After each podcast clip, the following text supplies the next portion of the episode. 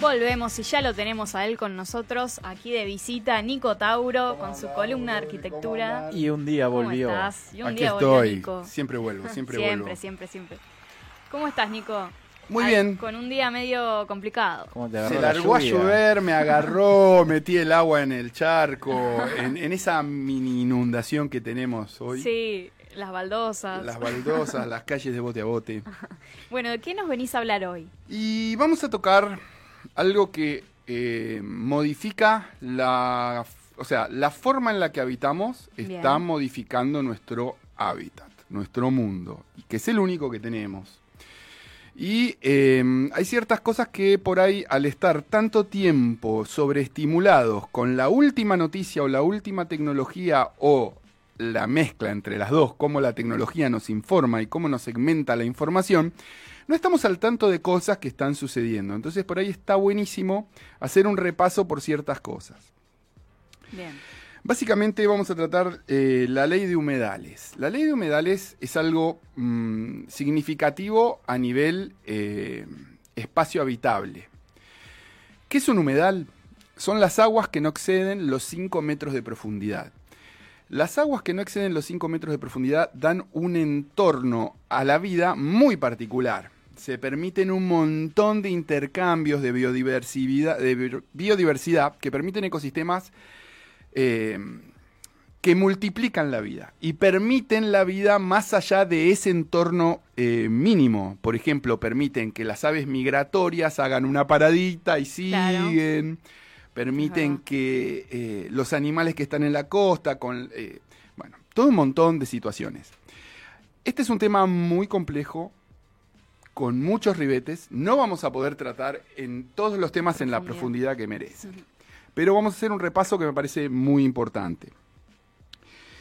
Cualquier duda, los invito a, google- a googlear todo lo que les parezca y hay una página que se llama leydehumedalesya.org, que la vamos a repetir al final, eh, que el que pueda es- puede ir chusmeando. Eh, y voy a hacer un breve repasito de lo que proponen en la página. Bien. ¿Por qué es la importancia de esta ley? ¿Cuáles son las amenazas respecto a este tipo de, de zonas geográficas que hablamos? Se estima que en los últimos 300 años ha desaparecido el 87% de los humedales del planeta, en 300 Wow. años. Revolución industrial. Sí. ¿no? 50 años más que eso. Eh, existe una escasa conciencia sobre la importancia que tienen para la vida. Nosotros no es algo, no estamos metidos en, ese, o sea, muy poca gente, el que vive en el Tigre, poner, puede tener idea. Las principales causas, o en el Delta del Paraná, o en Córdoba, ya los vamos a ir nombrando esos lugares. Las principales causas de degradación y vulnerabilidad son la ampliación de la frontera agrícola, el uso de agrotóxicos, la actividad minera, la sobreexplotación de bienes naturales, el desarrollo industrial e inmobiliario, las especies invasoras y los desechos y, o residuos maltratados. Este es un dato que voy a tirar ahora que es muy heavy. El 35% de los humedales desaparecieron desde 1975 hasta ahora Una banda. de lo que había en el planeta, o sea, de lo que había en el planeta. Entonces, eh, minimizar temas eh, como esos, no, no- o sea, estadísticamente no, no verifica minimizarlos Menos de 40 años. en menos de 40 Muy años. loco. Es muy Nada. loco. Nada. Eh, pensemos eh, la historia que hemos tratado, los cientos de miles de años que habitamos, o sea, básicamente la forma en la que venimos habitando los últimos años, Sí. realmente se está logrando algo tremendo. ¿Por qué protegerlos? Los humedales son parte integral de los sistemas naturales que hacen posible la vida en la Tierra. El 40% de la biodiversidad mundial vive o se reproduce en ellos, el 40% de las especies. Son grandes filtros depuradores y reservorios de agua dulce. Tremendo. Amortiguan los impactos de las lluvias y almacenan más carbono que ningún otro ecosistema, porque son grandes aliados en la lucha contra el cambio climático. Qué Es- loco porque es hoy, hoy en día es como que se piensa que hay más conciencia sobre esto, pero igualmente es en el tiempo que mayor... Sí, de 50 años, Claro. un 35% dijiste. Es Sí. Una barbaridad. Y, y no quise traer, porque ya, ya les digo, son muchas, mucha data. Claro. la cantidad de especies que perdimos no tiene nombre, Mm. no tiene nombre en los últimos también, en la, la misma, la misma cuenta, los últimos 300 y los últimos 40 años. ¿Qué pasa? Lo que decía Agus, no hay conciencia a pesar de que pensamos que lo estamos haciendo, bueno, Sí. hay carteles, hay campañas, hay selfies saludando de cuidar el planeta, pero no hay acciones Claro. reales. Claro, el tema es que hablan de minería y todas estas compañías grandes, medio que la gente tendría que movilizarse en cantidad para que la Sí. política actúe sobre eso, porque vas a una minera y le decís, no, no, no, no trabajé ahí porque uno me da. No, tienen que los políticos ponerse y sancionar todo eso. El reciclaje, después algo tan simple con lo que uno puede ayudar eh, desde su casa, no sé, y, y la gente no lo hace. Se O sea, subestima Claro, la situación. Se subestima la situación. Y, y, como decían, eh, una masiva cantidad de gente tiene que tomar conciencia para que algo pueda cambiar. Sí. Eh, ¿Por qué es muy importante esto de lo que vamos a hablar? Porque este año, antes de diciembre, debe tratarse esta ley. De no tratarse, queda sin efecto eh, el camino legal que van llevando eh, estas propuestas para eh, verificarse en su aplicación. y que falta nada para que termine el año. Falta nada para que termine el año y viene un mundial. Claro. Por lo tanto, no se está hablando demasiado de esto. Y esto ya pasó y se cayó esta propuesta de ley en 2013 y en 2016. Con mucho esfuerzo se logró que hoy llegue hasta este punto y esté nuevamente en discusión, pero no estaría pasando nada. Claro. Claro. Encima el mundial hasta el 18 de diciembre, o sea, después te quedan Sí. 10 días y... Navidad y Sí. ya está. Solo está pasando tiempo. Nada más y nada menos. ¿Y qué pasa en la Argentina?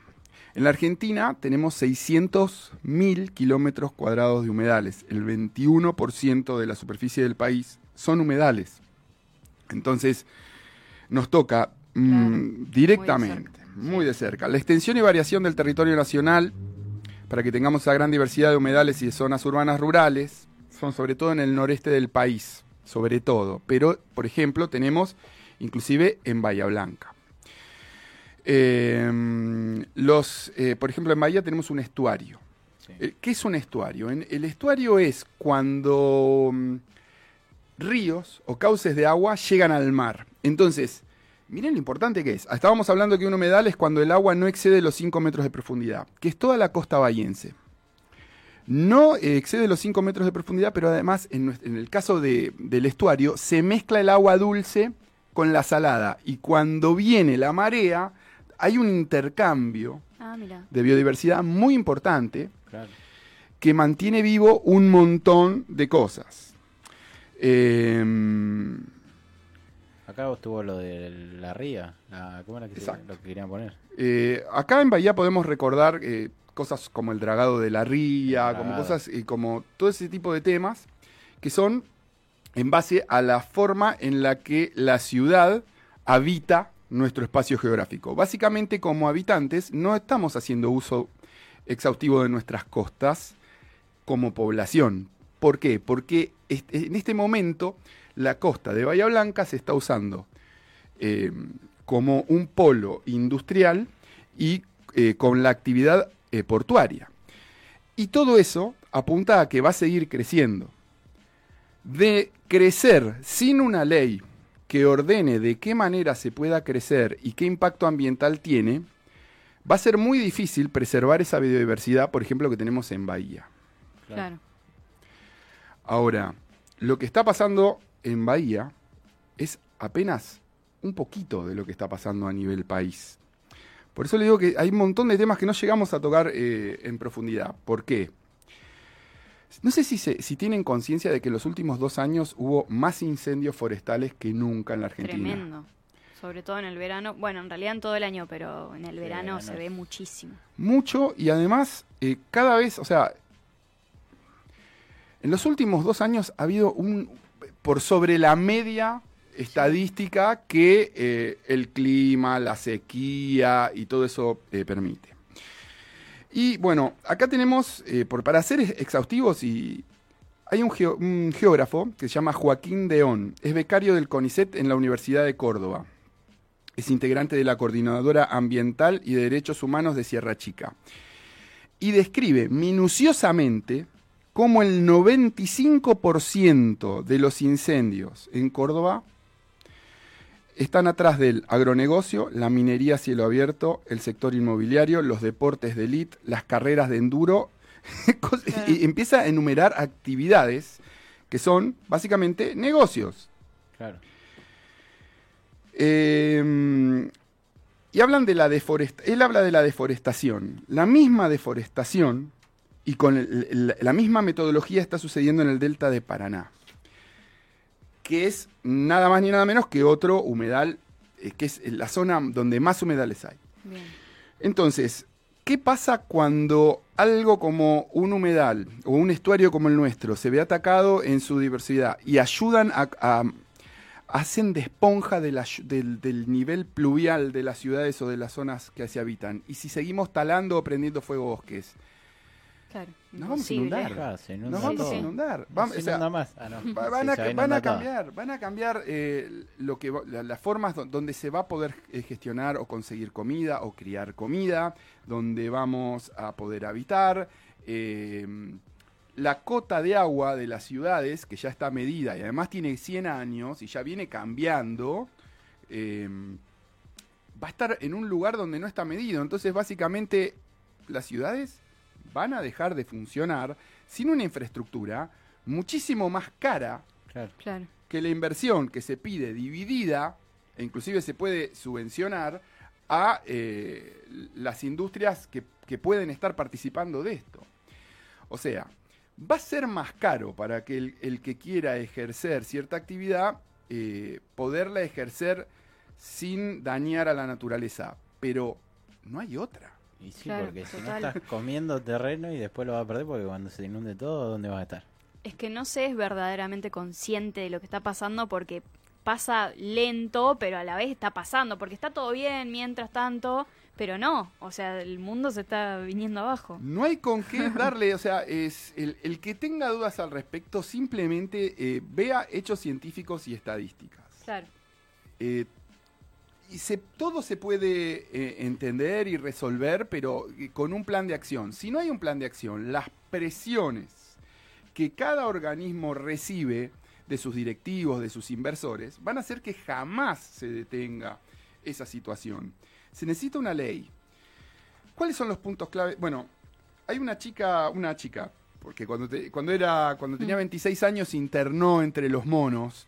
Se hizo Wow. famosa por un, por un meme. Es una, una científica que eh, nos aprendimos de cómo somos los humanos a través de cómo ella investigó durante años a los chimpancés.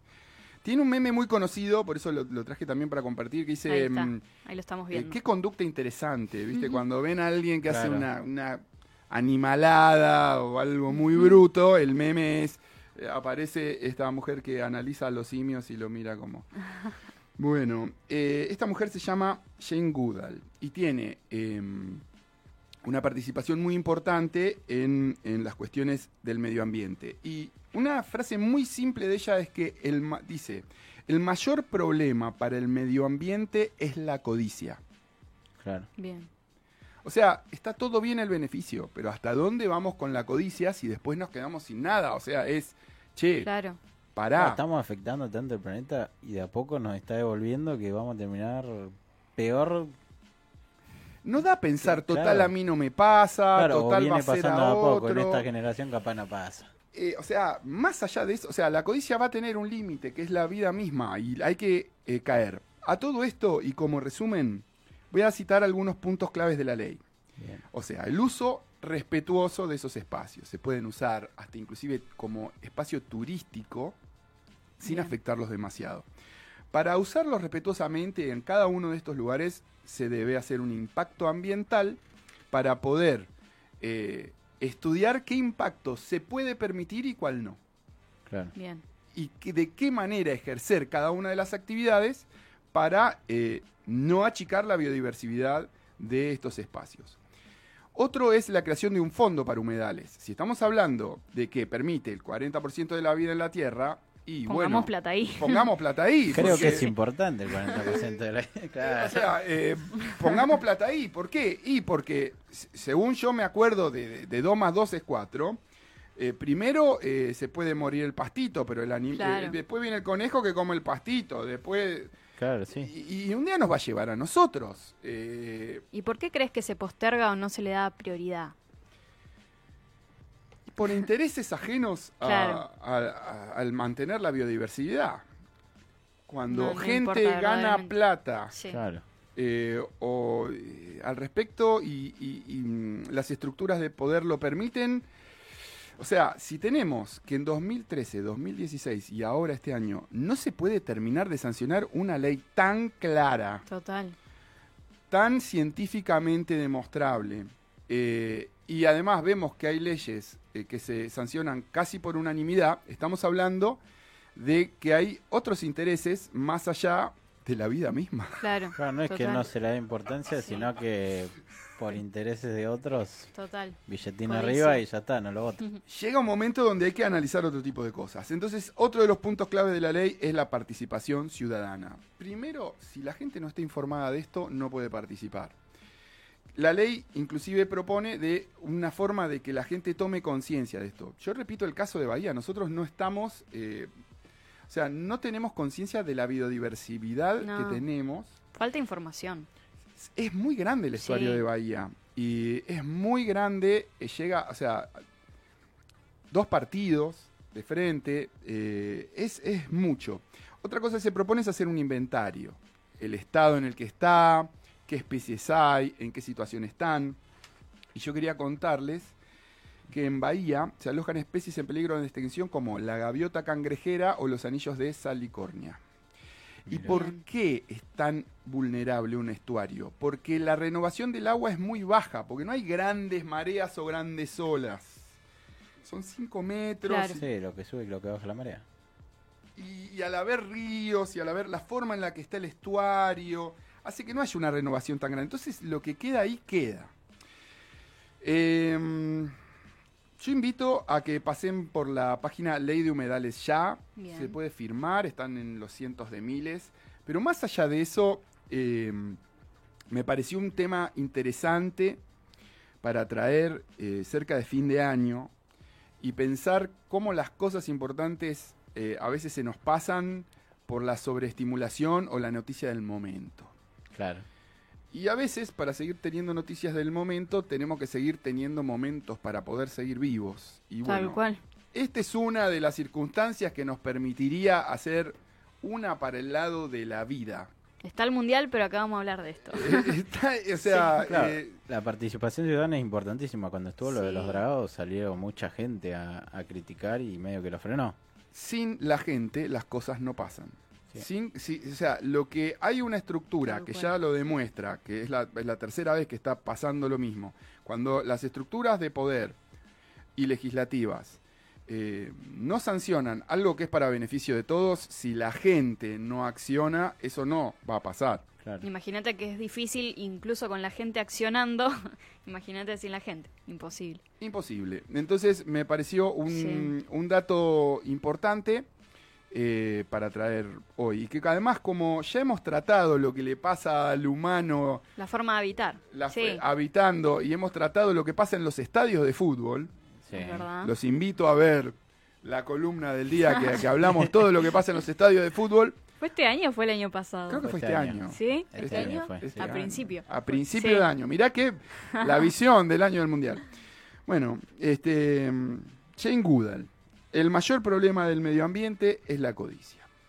Perfecto. Buena frase para Eh, Eso cerrar. resume toda la columna. Eso resume todo, porque si al medio ambiente lo dejamos nomás, solo se arregla todo. Sí. Y no nos necesita a nosotros. Sí. Sí, No nos los humanos necesita. los que Si no se estamos encargan. nosotros, Si no Sí. estamos nosotros, sí, es verdad que si no estamos nosotros un siglo y se arregla Claro, todo. tranqui. Sí. Los animales contentos. Entonces, Sí, es verdad. está para replanteársela. ¿eh? Sí, y que cada uno ayude desde su lado con lo que pueda, Con digamos. lo que pueda. Sí, compartiendo total. data y así como pasa esto deben pasar un montón de otras cosas que cada uno tiene información. Esto lo acabamos de tocar muy someramente porque es muy profundo.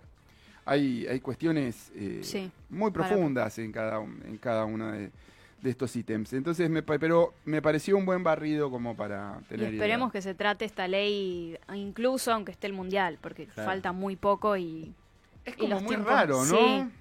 Eh, o sea, me- se, se entiende que el mundo se para o Argentina más que nada, pero igual hay que darle importancia a los temas que nos tienen acá, digo. no hay otra. Sí. O sea, ¿no? ¿qué hacemos? Nos quedamos sin. Claro, vemos este mundial y el próximo no.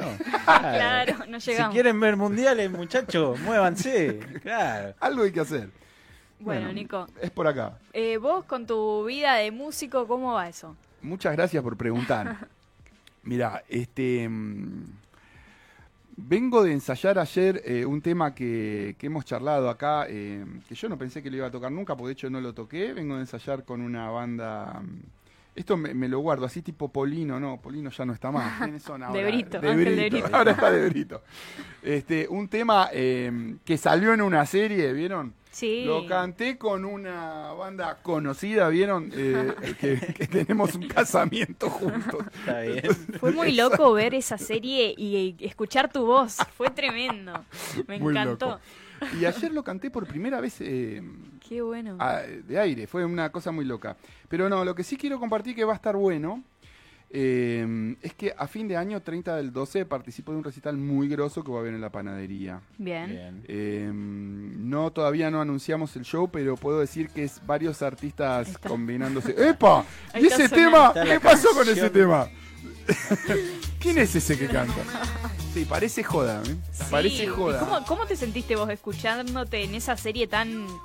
Nada, tan famosa que la mira todo el mundo, básicamente? Fue muy loco. Desde todos lados del mundo literal. Sí, no, me escribieron de lugares que no. Sí. sí, sí, sí, sí. En el Spotify, por ejemplo, te vincula y te dicen qué lugares escuchan tu música. Ah, mirá. Y de repente, de que a mí me escuchen en cinco países, Claro. Qué locura. me pasaron a escuchar eh, en 27. Ah, Una No. barbaridad. Hermoso. Eh, Che, ¿cuándo se viene una Nico Tauro Cultura Music Session? ¿Por qué no? ¿Por qué no? ¿Por qué no para, para fin de año? Tiene que venir a tocar acá un día. Sí, Sí, es verdad. Te tenemos que los como vivos. músico. Me encanta, ya tengo eh, más, ah, otra, Eh, tengo ganas de sacar definitivamente el EP que tengo medio guardadito Bien. y todavía no, no es ese estilo de música como el de Bocadito, es bastante más, ¿cómo? yo creo que es un pop eh, Mad Max, o sea, pop, eh, sí, pop así con lo que hay, pop post pandemia. Porque tu estilo es más rockero. Sí. Siempre. Sí, siempre fue históricamente rockero. Y está esto, bueno variar. Sí, es medio pop. Es medio pop em, raro. Pop con sonidos medios destruidos. Pop. Mira, esto por ejemplo, ven, es el teclado de casa con la criolla. Ahí te Bueno. vemos. Esto, esto es lo que yo digo, que esto que es pop, y para mí es pop, pero con criolla, hay cosas. Claro, está bueno. Bueno, Sí. cuando lo saques te vamos a tener acá. Sí, sí, cuente con. temas. Primero, primero acá, por Sí supuesto. Bueno, Nico, eh, nada, te agradecemos como siempre por traernos estos temas que está muy bueno hablar y no dejar ahí al costado y tratar estos temas que son verdaderamente importantes para todos. Gracias, y gracias a ustedes, y gracias a la radio por estas posibilidades siempre de compartir este tipo de cosas. Un placer. Bueno, nos vamos una pequeña pausa y ya volvemos con más de E-Cultura.